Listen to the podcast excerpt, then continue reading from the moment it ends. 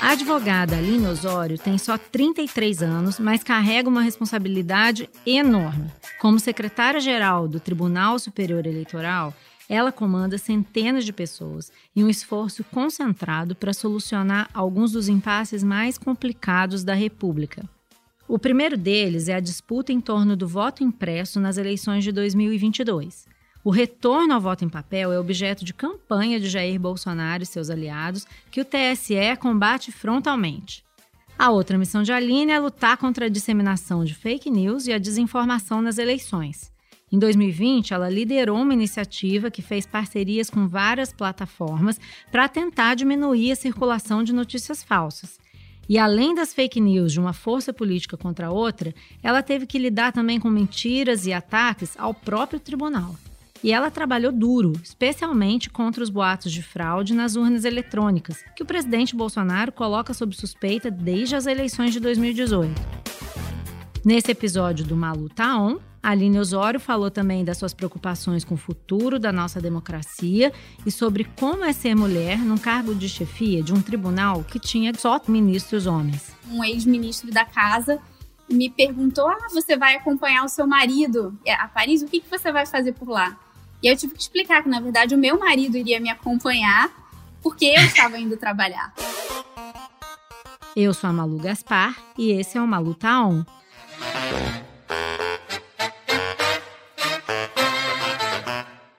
E aí, Aline, você tá on? Eu tô on, Malu. Sempre. Ah, que bom, super on, né? Aline, olha só, você está imersa num dos debates que mais polariza a opinião pública no Brasil, que é a adoção do voto impresso, né?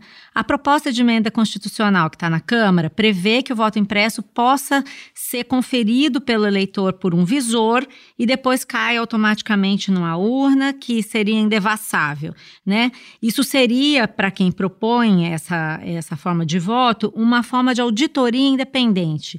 Do ponto de vista do TSE, qual é o problema dessa proposta? Primeiro, eu diria que a impressão do voto, na verdade, diminui a segurança do voto. Por quê? É um paradoxo porque é uma forma de auditoria, um voto, a recontagem manual do voto impresso, que é mais frágil que o meio auditado, que é a urna eletrônica.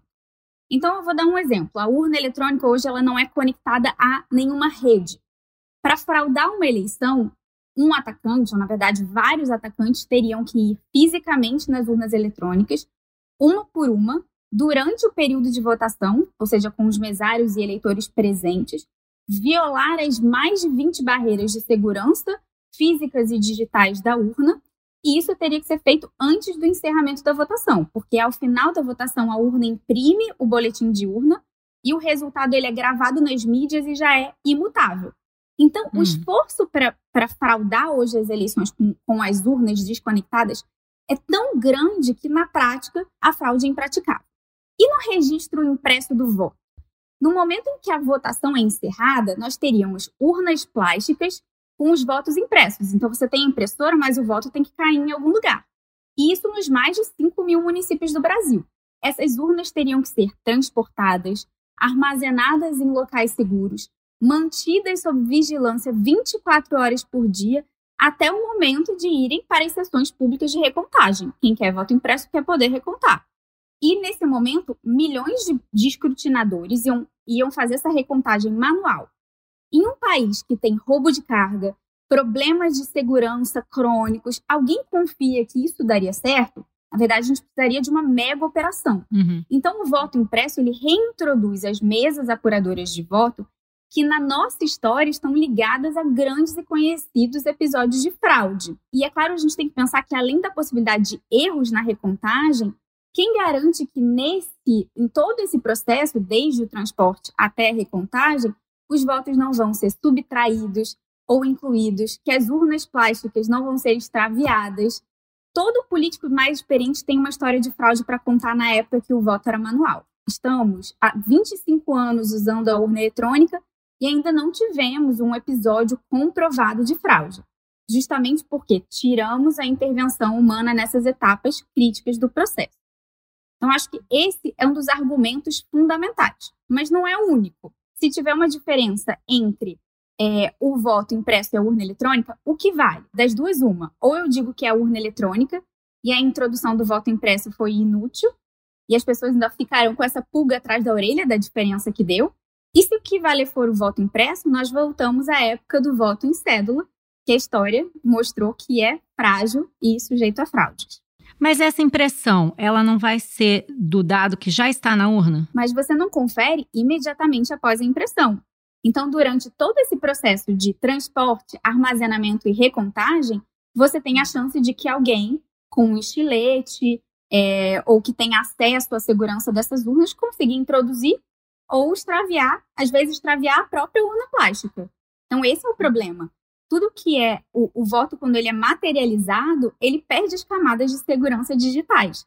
E isso com um risco de judicialização, porque, veja, quantos candidatos derrotados vão pedir recontagem e querer questionar os resultados na justiça? Então, as eleições, elas, ao final das contas, vão ser decididas pelos juízes e não por cidadãos.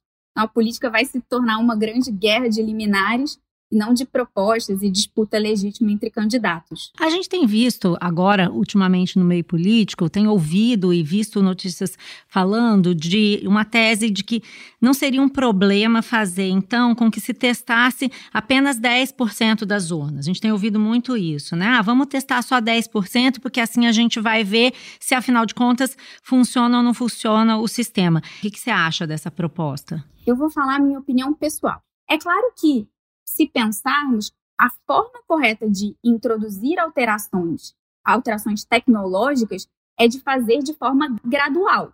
Então, primeiro fazer um protótipo, testar, ver se funciona, testar com, com amostragens cada vez maiores. No entanto, considerando que a gente está um ano e meio das próximas eleições, que o processo de aquisição né, dessas impressoras de fabricação é, é muito complexo, vale a pena apostar, ainda que seja numa amostragem para as próximas eleições, com um risco de erro muito grande? E aí, lembrando que o voto impresso já foi testado em 2002. Para quem não se lembra, no Brasil, todo o DF e 150 municípios tiveram voto impresso naquelas eleições e a experiência é, relatou vários problemas. No DF, as filas foram muito grandes, a votação no DF foi até três horas da madrugada em várias sessões o eleitor ficava desorientado, então aumentou muito o voto branco e nulo. As impressoras emperravam com maior frequência e às vezes travavam com voto à mostra. Esse relatório de 2002, que foi produzido depois dessa experiência, inclusive com o Senado Federal, concluiu que o sistema não trouxe nenhum ganho de transparência ou de segurança.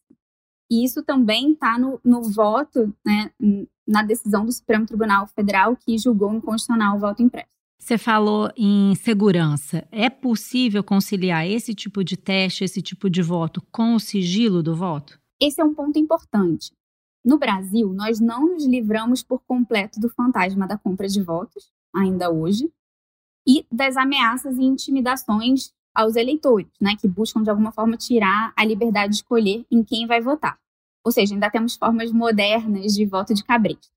Mas hoje, com as urnas eletrônicas, quem vende o voto não precisa entregar. A urna eletrônica ela não materializa o voto de uma forma estática. Mesmo que o eleitor tire uma foto da tela da urna, o que, claro, é proibido, mas ele pode cancelar o voto e depois votar em quem desejar. Com a impressão do voto, vai aumentar a pressão pela comprovação. E seria possível, por exemplo, que um candidato que estivesse fazendo a compra de votos, para ter certeza que o voto foi efetivamente depositado, ele pode combinar com os eleitores, por exemplo, que o voto para deputado federal tem que ser anulado. E depois, na hora da recontagem pública, que é um objetivo expresso dos proponentes da, da PEC, da emenda constitucional do voto impresso, na hora dessa recontagem pública, esse candidato vai poder verificar se o voto foi entregue ou não. E a demora para apuração? Quanto tempo levaria, nesse caso, para sair o resultado da, da votação? Caso a gente tivesse, vamos supor, 10% do voto impresso, ou quem sabe tudo, dá para fazer uma estimativa? Há uma estimativa de recontagem de, de muito tempo atrás em, em São Paulo que durou mais de 15 dias. Então, depende, claro, do, do, âmbito da recontagem, isso também seria a própria emenda constitucional que definiria qual seria o escopo, se haveria necessidade de é, pedido expresso ou se todo voto deveria ser recontado manualmente. Mas se pensarem na recontagem de 150 milhões de votos, é, a eleição pode se estender por semanas, e isso sem considerar a possibilidade da judicialização. Então, a gente está com uma guerra de medidas judiciais para decidir quem foi o candidato eleito. Vocês receberam um grupo de parlamentares, né, para discutir a questão da, da, segurança das urnas e tudo. Depois de todas essas discussões, essas lives que a gente tem visto, teve uma audiência pública na Câmara, que tipo de dúvida ainda resta entre os parlamentares sobre esse método de votação? Quem já tem convicção de que deseja outro sistema não mudou a sua convicção. Mas talvez nesse momento em particular, em que as eleições de 2022 se aproximam, ao invés de pensar na introdução às pressas do voto impresso, com vários riscos e custos. Isso, é uma coisa que eu ia te perguntar. Qual é a estimativa? É, se 100% das urnas tiverem impressoras, a estimativa é que isso custaria 2 bilhões de reais. A gente tem que lembrar uhum. que o cobertor é curto. Então, indo 2 bilhões para o voto impresso, sai da saúde, da educação, do auxílio emergencial. Mas, enfim, essa é uma escolha política. Mas é, o que eu penso é que a gente deve sim pensar em formas de ampliar a transparência do sistema, se aproximar da comunidade científica e aumentar o conhecimento da população sobre as formas de auditoria. Muitas vezes há dúvidas sobre é, dizer, ah, o voto não é auditável hoje, o que a comissão sim. fala, e nós temos tentado buscar demonstrar, e, e vamos fazer uma grande campanha na mídia, na TV, no rádio, nas redes sociais, é isso que há formas sim de recontar. Em municípios pequenos, quando a urna emite o boletim de urna ao final, os candidatos, as rádios já estão cantando vitória para os candidatos porque eles tomam os resultados dos boletins de urna. Então, antes da Justiça Eleitoral divulgar, eles já sabem. E nós temos uma forma, que é o registro digital do voto, que foi criado justamente após essa experiência ruim de 2002 com o voto impresso, o registro digital de voto, ele permite que um partido ou uma entidade fiscalizadora reconte os votos de forma automatizada com o seu software particular. Basta que ele peça a Justiça Eleitoral. Então, o que você está dizendo é que hoje existem várias formas de verificação independentes. Isso existe no Brasil. Existe. Se faz. Existe. E a gente pode pensar em outras. Não há nenhuma, nenhuma forma de vedação ao debate do aprimoramento. A dificuldade é pensar num novo sistema com fragilidades e implementado às pressas. Agora, Seja qual for a decisão, se você tiver voto impresso ou não tiver voto impresso, isso não resolve uma questão que volta ao debate a todo momento, que é se houve mesmo alguma fraude nas eleições de 2018 e se é verdade, como diz o presidente Jair Bolsonaro, que ele teria que ter ganhado as eleições no primeiro turno.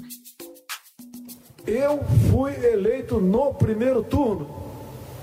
Eu tenho provas materiais disso, mas o sistema a fraude que existiu sim, me jogou para o segundo turno. Outras coisas aconteceram e eu só acabei ganhando porque tive muito voto. Fica essa dúvida, né? Então eu queria saber se, primeiro, se esse tipo de afirmação faz sentido e como é que se resolve isso. Malu, na verdade, os partidos políticos e, e essas entidades, elas podem, logo depois das eleições, é, tem mais de 100 dias para fazer, pedir todos os arquivos que foram usados. Desde todos os arquivos das urnas, os arquivos para recontagem, até os arquivos que foram totalizados e foram transmitidos das urnas ao TSE, e eles podem verificar. O interessante de um, de um processo que é eletrônico é que toda alteração ela fica registrada em logs.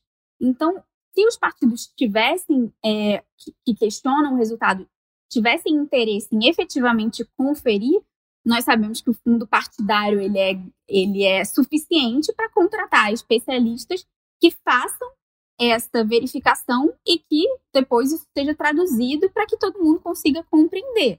Então, algum aliado do presidente Bolsonaro pediu esse tipo de dado para vocês? Não, ninguém fez o pedido nas eleições de 2018, não houve pedido né, nenhum pedido para hum. disponibilização hum. dos arquivos das urnas eletrônicas, os arquivos para recontagem, os arquivos é, para totalização. Isso poderia ter sido feito. E, de todo modo, é, nós, enfim, estamos à disposição para receber qualquer é, comprovação de fraude, inclusive o, o Corregedor Geral da Justiça Eleitoral, ele abriu um prazo para que essas autoridades, as várias autoridades que indicaram que têm dúvidas ou suspeitas de fraude, apresentassem as evidências ou informações para que isso pudesse ser avaliado e prontamente esclarecido. Você recebeu alguma denúncia formal de fraude? Vocês têm alguma indicação ou abriram alguma investigação sobre fraude em urna eletrônica no TSE? Malu, é, essas investigações, elas normalmente elas são feitas é, pela Polícia Federal, enfim, pelo Ministério Público Eleitoral, mas nós recebemos é, algumas reclamações de fraude, muitas delas de, de cidadãos comuns, e eram alegações, às vezes, ah, houve um atraso na totalização é, em 2020. Isso, Isso é pode estar relacionado vem. à fraude. E aí, uhum. o que, o que nós fizemos em todas essas alegações, é, nenhuma que eu tenha recebido veio com alguma prova de fraude, todas elas eram ligadas, é, sobretudo, a essas dúvidas que foram geradas é, pelo atraso na totalização, e nós explicamos com argumentos técnicos como esse atraso não estava relacionado à integridade do processo eleitoral ou dos votos em si, mas apenas há um problema de calibragem da inteligência artificial de um, de um equipamento que era novo. E colocando é, à disposição dessas pessoas todo, todos os meios de auditoria e as formas para que se verificasse o que estava sendo dito. E em todos esses casos, nós não recebemos pedidos adicionais. Então, as pessoas parecem que ficaram satisfeitas com as explicações concedidas. O que muita gente acha é que essas suspeitas que o presidente Jair Bolsonaro e seus aliados lançam sobre as urnas eletrônicas têm como objetivo questionar no futuro o próprio resultado das eleições, caso ele perca. Isso se parece muito com o que fez o presidente Donald Trump nos Estados Unidos. O mundo testemunhou hoje cenas absolutamente inimagináveis na capital dos Estados Unidos. No dia em que o Congresso americano certificaria a vitória eleitoral de Joe Biden e o reconheceria oficialmente como presidente eleito, o presidente derrotado nas urnas, Donald Trump, não apenas anunciou que não reconheceria a derrota, como ainda exortou seguidores a marchar até o Congresso. E eles fizeram isso. Então eu te pergunto, você que já morou lá, já estudou nos Estados Unidos, eu sei que você estuda muito isso, você vê o risco da gente repetir esse roteiro? Nos últimos anos, enfim, no, no Brasil e no mundo, acho que surgiram e ganharam força essas campanhas de desinformação para desacreditar eleições, inclusive alegações infundadas de fraude. É, não há como controlar essas alegações e há um risco é que, é, enfim, de forma cada vez mais agressiva, enfim, se continue com o discurso de fraude aqui no Brasil. Acho que o, a implantação ou não do voto impresso não vai alterar essa realidade. Hum. E, enfim, isso é um pouco o sinal é, dos tempos. As pessoas têm acreditado né, em notícias falsas, fraudulentas em geral. E, claro, quando uma grande autoridade, como o presidente da República, dá essas declarações falsas, elas ganham é, mais concretude. Então, é, há um risco, sim, de que o cenário norte-americano de 2020 se repita em 2022. Agora, nesse cenário de polarização, talvez é preciso que mais pessoas compreendam como funciona o processo eleitoral, instituições participem desse debate, que a gente um pouco amplifique o conhecimento. É no vácuo da informação verdadeira que essas campanhas de desinformação se proliferam. O TSE tem algum plano traçado para hipótese da gente ter esse cenário mais extremo de um ataque à integridade das eleições, de desconfiança generalizada? O que existe é uma preparação do programa de enfrentamento à desinformação para lidar com né, as narrativas, teorias da conspiração, para alegações de fraude. Esse é um programa amplo que vem sendo desenvolvido desde as eleições é, de 2020, enfim, desde 2019, quando o programa foi criado. E acho que a gente tem um pouco uma ideia de que as eleições de 2020 demonstraram que há atores que, que continuam tentando criar narrativas virais, falsas, enganosas, para afetar a confiança no sistema eleitoral. Por exemplo? O que, que você viu em 2020 que te marcou, que você acha que continua havendo essa tentativa? Não apenas nas eleições de 2020, mas em 2018, a Justiça Eleitoral começou a lidar com notícias falsas que não eram dirigidas a candidatos e partidos, mas sim que eram contra a Justiça Eleitoral, que inventavam falsidades sobre a urna eletrônica. Então, há um caso em que se compara um boletim de urna dizendo que ele não foi totalizado de forma correta. Então, é, é, essa foi uma fake news que foi checada pela coalizão de checagem de fatos das eleições de 2020.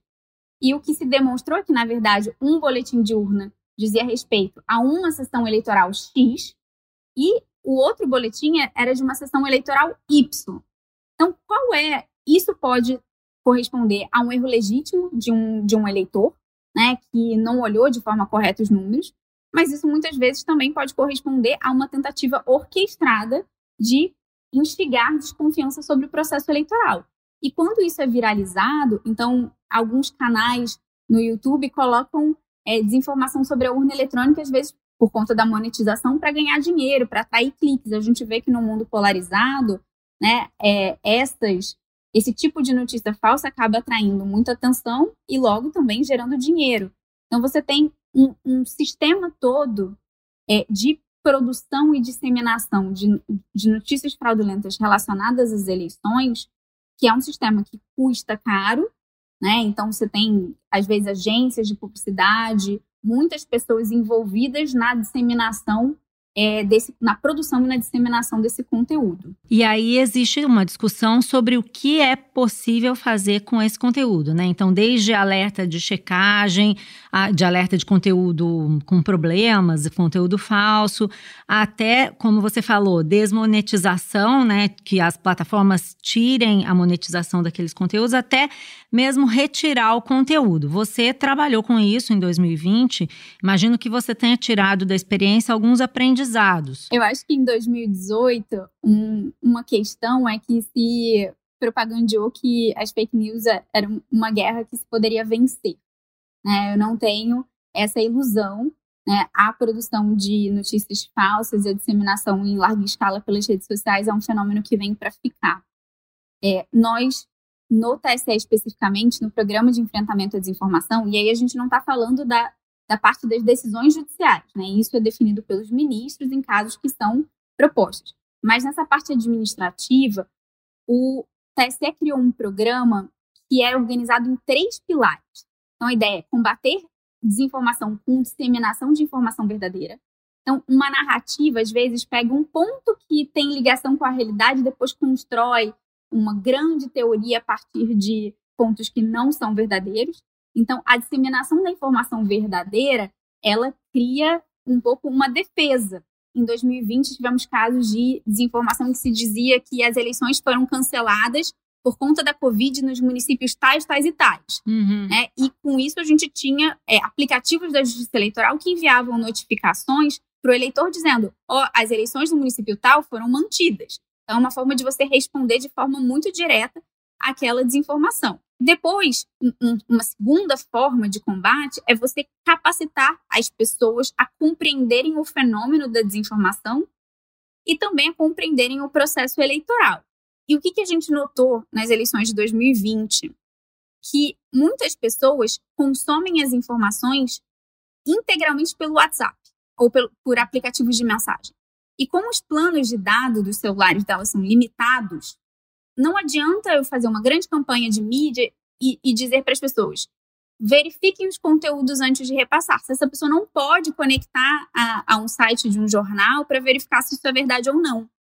Então, uma das nossas estratégias de capacitação foi criar, junto com as operadoras de telefonia, o site da Justiça Eleitoral e o site Fato ou Boato, com todas as checagens, ele tinha o que a gente chama de zero rating.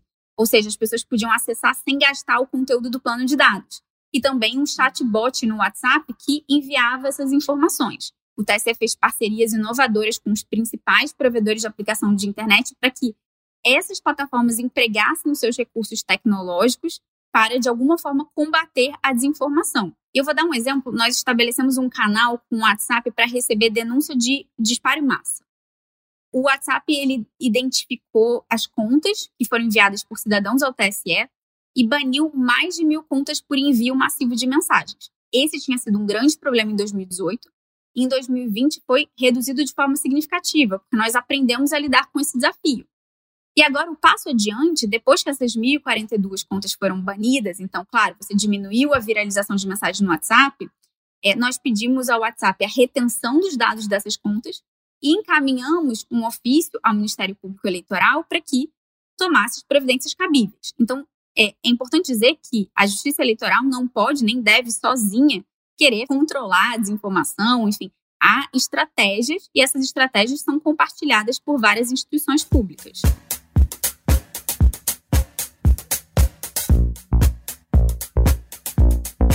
Tem uma questão que eu acho que é bem importante, que é até que ponto retirar conteúdo da internet é uma estratégia válida, porque existe uma discussão sobre é, até que ponto isso ofende a liberdade de, de, expressão, né? Quem é, quem é que decide o que, é que tem que ser retirado, como é que é tomada essa decisão. E eu sei que você, no passado, também já se manifestou a esse respeito, dizendo que achava que a justiça eleitoral, por vezes, interferia demais né, na, no discurso dos candidatos, né? Você chegou até a falar uma coisa tipo: é importante é, que você tenha liberdade de expressão para defender o direito das minorias é, se manifestarem, fazerem críticas, por vezes em tons até mais exacerbados mesmo, e tá, tá, tá.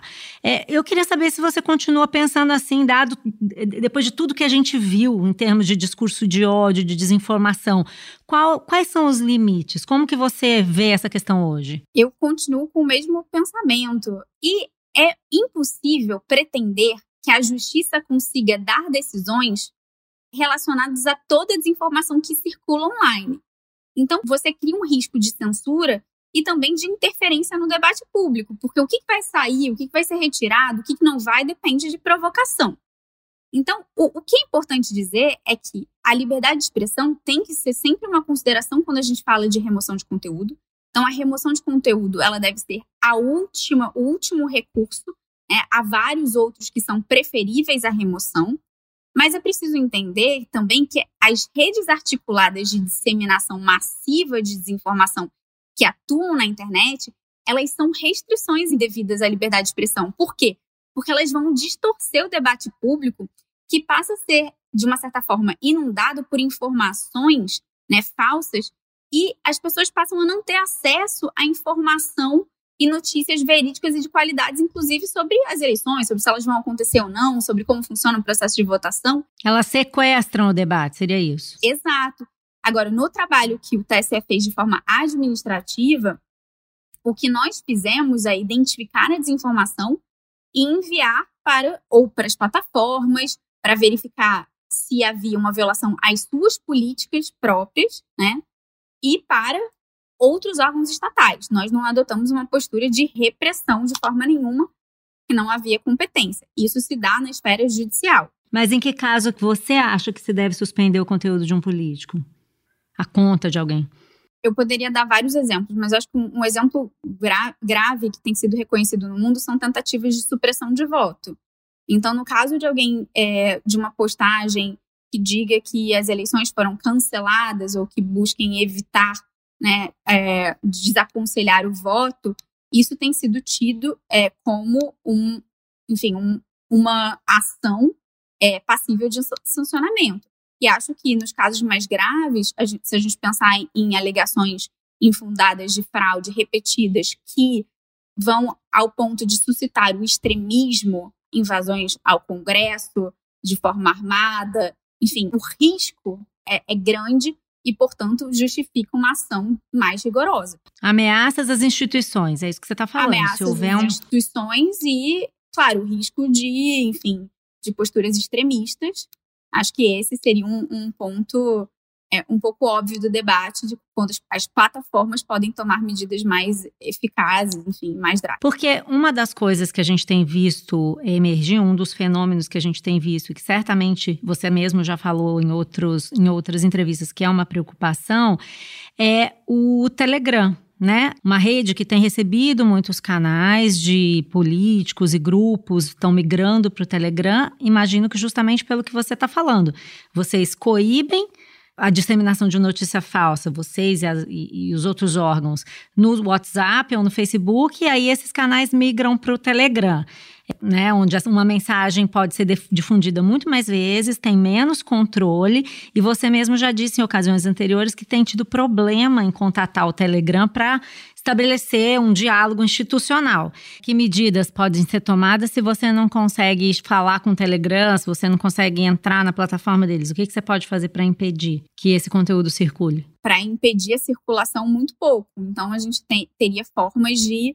levar a contra-informação, entender o que está sendo é, dito, eventualmente pedir a suspensão das contas, acho que pela via judicial há algumas hum. formas. Mas é claro, não, não, não, é, não, é à toa, não é à toa que o Telegram é uma preocupação. Tem uma outra questão que é justamente a questão das cotas, né? Uma vez que o ambiente político brasileiro é eminentemente masculino, branco e é formado por pessoas de meia idade para cima, a gente teve recentemente, nos últimos, nas últimas eleições, o estabelecimento de cotas para mulheres e na última eleição de cotas para negros, né? Que vieram em tese, para corrigir essa lacuna. Mas no caso das mulheres, a gente viu uma série de denúncias de uso de mulheres como candidatas laranja, candidatas fake. A senhora foi candidata a vereadora? Olha, eu não, eu não ia ser não, mas eles botaram não sei o que, não sei o que. Aí ele falou assim, ah, você vai ganhar um dinheiro. Mas qual o número da senhora? A senhora lembra? não, não lembro não. A senhora fez campanha? Não. Eu queria saber se ainda assim vale a pena que se adote as cotas e o que, que é preciso fazer para que elas realmente funcionem. A história no Brasil da luta por uma maior representatividade das mulheres na política é, para mim, a história da tentativa de silenciamento, de burla e sempre de recalcitrância dos partidos em dar cumprimento às, enfim, às leis, e as decisões, né, a jurisprudência do TSE e do Supremo nesse aspecto. Passados 30 anos da Constituição de 88, as mulheres na política são a exceção. Né? Então, um relatório de 2020 diz que o, o Brasil, de 191 países, a gente está em 140, atrás de países que restringem os direitos das mulheres, como Marrocos, a Arábia Saudita, o Egito, o uhum. Gabão. Então, hoje, é, as mulheres ainda não estão representadas de forma significativa no parlamento. Nós temos mais ou menos 15% das cadeiras. Então, o que é que faz para resolver esse problema? Eu defendo que qualquer tipo de reforma eleitoral ela tem que ser vista com viés de gênero. Então, quando a gente fala, ah, vamos implantar o distritão no Brasil, o sistema majoritário é conhecido mundialmente como um sistema que dificulta a representação de minorias. Então, a gente não pode discutir esse sistema sem ter um olhar de gênero. É um sistema que vai dificultar né, a presença de mulheres. Qual o sistema que potencializa a participação das mulheres? É um sistema proporcional de lista fechada. Então, a gente tem vários países na América Latina que hoje já tem paridade no Congresso. Como que eles fizeram isso? O sistema é de lista fechada e a lei diz que cada homem na lista tem, depois tem que ter uma mulher. Então, se o, aquele partido elegeu 10 candidatos, ele vai ter cinco mulheres. Então, a gente tem que pensar todo tipo né, de alteração com esse viés de aumentar a participação feminina. E isso é positivo para todo mundo, né? Aumenta, tem esse efeito simbólico da mudança de percepção é, sobre o papel da mulher, tem impacto na agenda pública. Vários estudos já falaram que mais mulheres na política está ligada a uma menor corrupção, a um foco em políticas públicas, inclusive em saúde, educação, apoio familiar.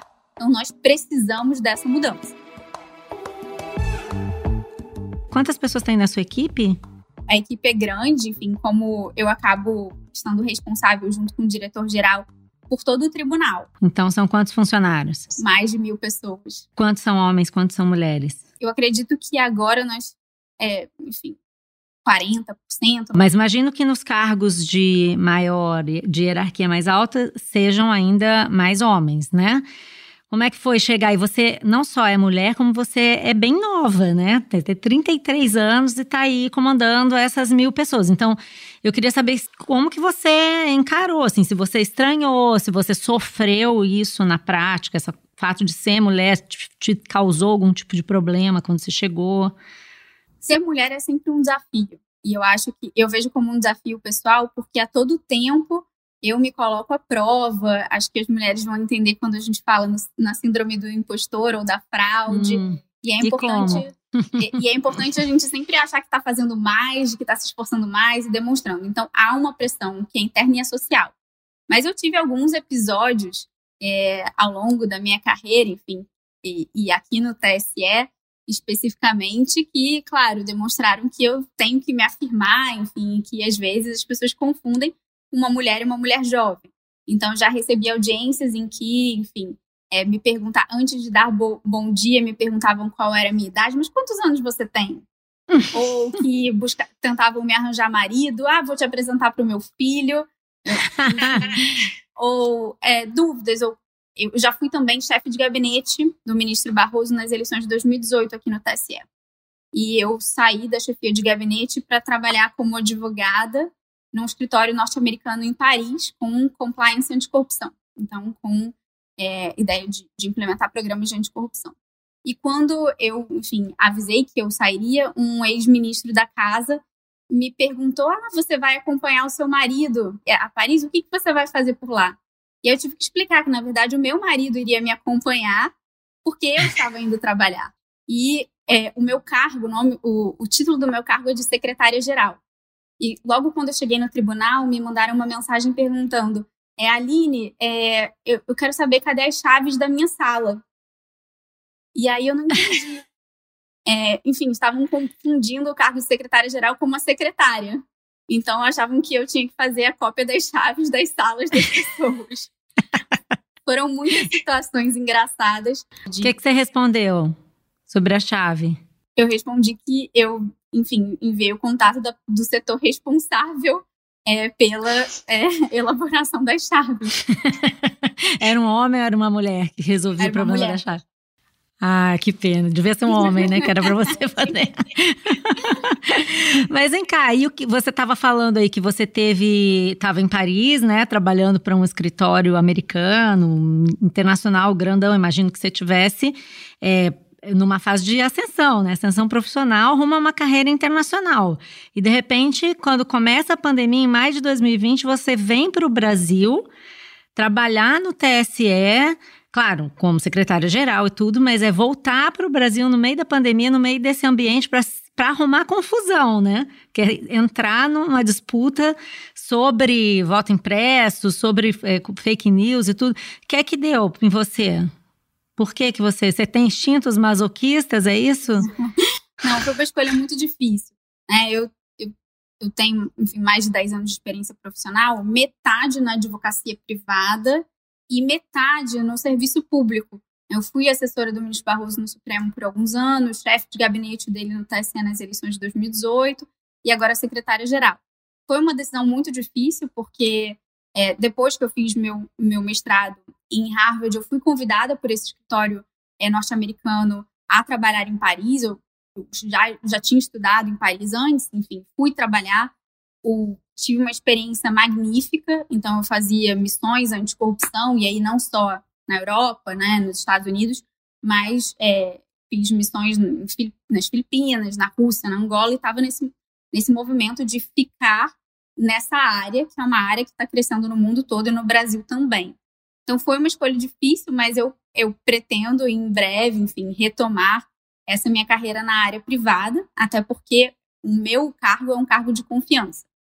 Então, com o fim do mandato do ministro Barroso, é, eu também encerro a minha participação. E acho que eu sempre tive né, um, uma ideia de, de compromisso com o serviço público e achar que a gente pode fazer a diferença. E acho que em 2020, como secretária-geral, nós conseguimos muitos grandes feitos, seja para garantir a segurança sanitária do voto, seja para implementar é, rapidamente um programa de enfrentamento à desinformação. São, são os meus sonhos, enfim. Então, acho que faz parte dessa de uma ideia talvez idealista, mas de que a gente, às vezes, em, em cargos-chave, ainda que com um salário muito menor, com uma projeção muito menor, enfim, é, a gente consegue fazer coisas bacanas e que isso impacta a vida de um país todo. Você fica até quando? O ministro Barroso encerra seu mandato em fevereiro de 2022. Tá, então em março você está indo para Paris. é isso? Volta para votar em 2022? Com certeza. Aline, obrigada por ter participado do Maluta On. Foi um ótimo papo. Espero que você não sofra demais até fevereiro, então. que você consiga. Eu tenho essa esperança também. Mas eu confio que o debate público ele vale a pena e que a gente, as coisas vão se encaminhar para o melhor. Amém. um beijo então, querida. Um beijo, obrigada, obrigada. até mais. Tchau. Esse foi uma Luta On. Esse episódio teve a direção de Luciana Malini, edição do Vitor Carvalho, captação de áudio do Maurício Belli, produção de Johan Heller e Mariana Carneiro e desenvolvimento da Ampere Podcasts. Eu sou a Malu Gaspar e encontro você no próximo episódio.